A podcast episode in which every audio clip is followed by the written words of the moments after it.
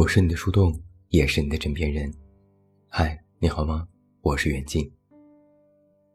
不知道你是否经历过失恋这种糟心事？我曾经写过一段话：现在成年人已经不说不爱了，很多人给出的分手理由是我们不合适。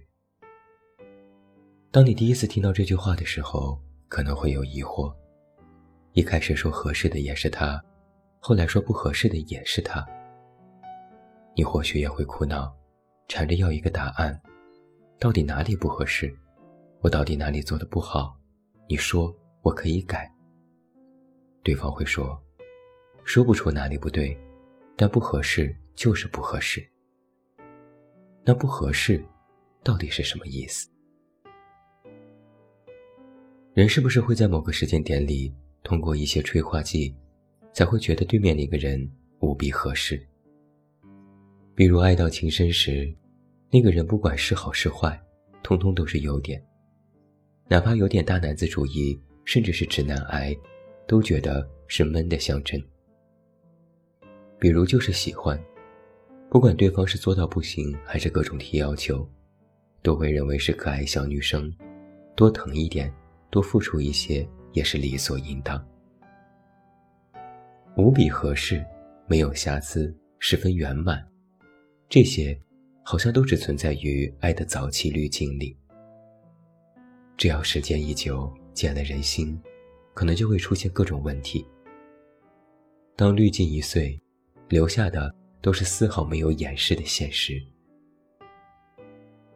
我搜了搜合适的同义词，有符合、适应、合意，意思就是。在你觉得一个人合适时，就是符合你的期待，适应彼此各种节奏，爱的任何一面都符合心意。我又看了看合适的反义词，有不合、勉强、凑合。意思就是在你觉得一个人不合适时，那就是双方不合，没有默契，彼此勉强，日子凑合。如此其实就不难理解了。当一个人在说我们不合适时，其实他说的是：“我感觉现在和你是在将就，我勉为其难和你在一起，我不情愿继续和你在一起，我不想凑合了。”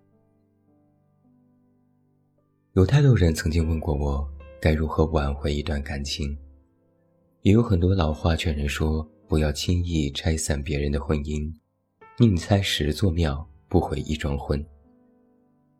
但只要有人问我，我的回答一般都是：如果恋爱双方有一方非要想走，那么就别留。留是留不住的，留得住人，留不住心。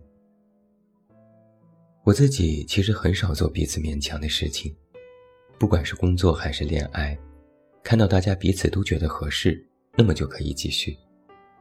如果任何事情里有一方觉得为难，那么就提出来。我们解决问题，如果实在解决不了，那么好聚好散，不互相为难是一种体面。一味想要留住那个想走的人，最后反倒会失了体面，尤其是丧失了自己的尊严和体面。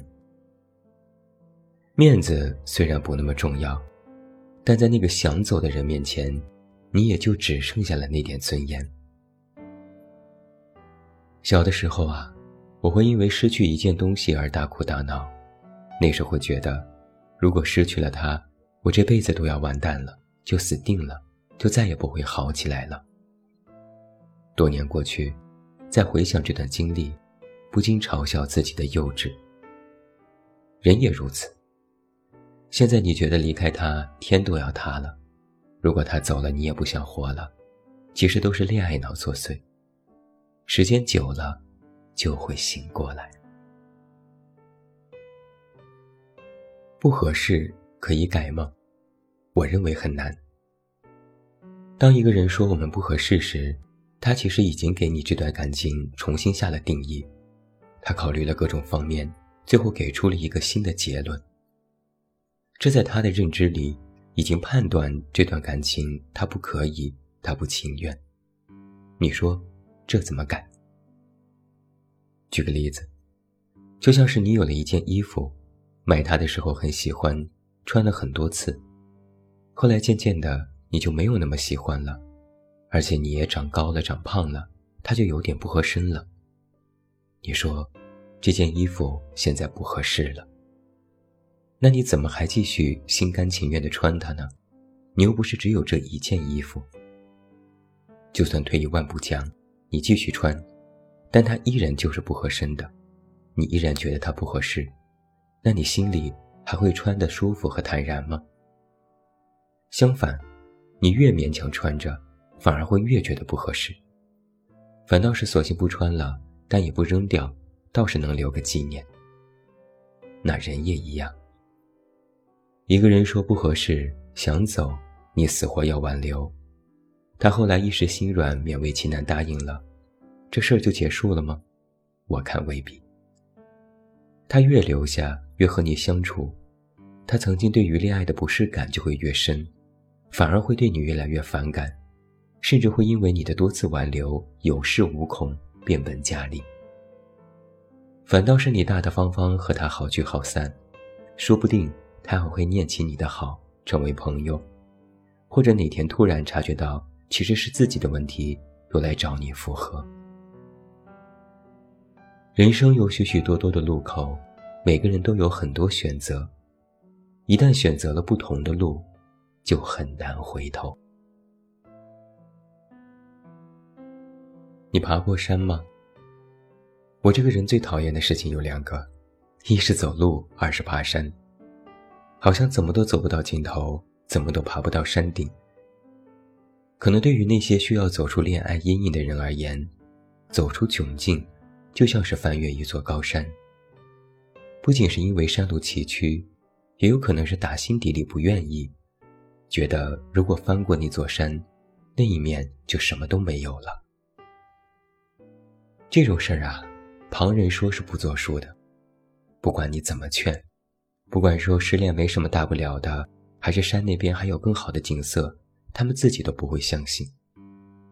非要亲自去熬、去走、去翻，真的翻过那座高山，自己就知道了。虽然这过程艰辛，但只能靠自己。所以每每有读者问我，那个人说不合适。要分手，我很害怕，该怎么办？我通常都会说，没关系。如果真的要分开了，也不要担心，山的那头还有更美的景色。不管你是否相信它的存在，不信你可以亲自去看一看。困境在山的这头，你身处其中，无法自拔，不可解脱。但失恋不过是是一个小笼子，一座纸笼子，只要用点力就能挣脱，然后继续上路。不管你有多不情愿，你都要为自己、为将来做好打算，因为你要知道，接下来的很长一段路，你都要独行了。最后，我想说啊，在所有分崩离析的物是人非里。穿过一条黑暗的隧道，每个人都要经历这样幽暗的时刻。四下无人，迷失方向，困顿失手，殃及池鱼。那时你会觉得，因一人而丧失整个世界，隧道里越来越狭窄，胸口发闷，难以容身。但应该再等等，抓紧脚步往前探路。等到前方有了一丁点光亮，开始奔跑，穿越那光，就会豁然开朗。那时，你就会看到新天新地。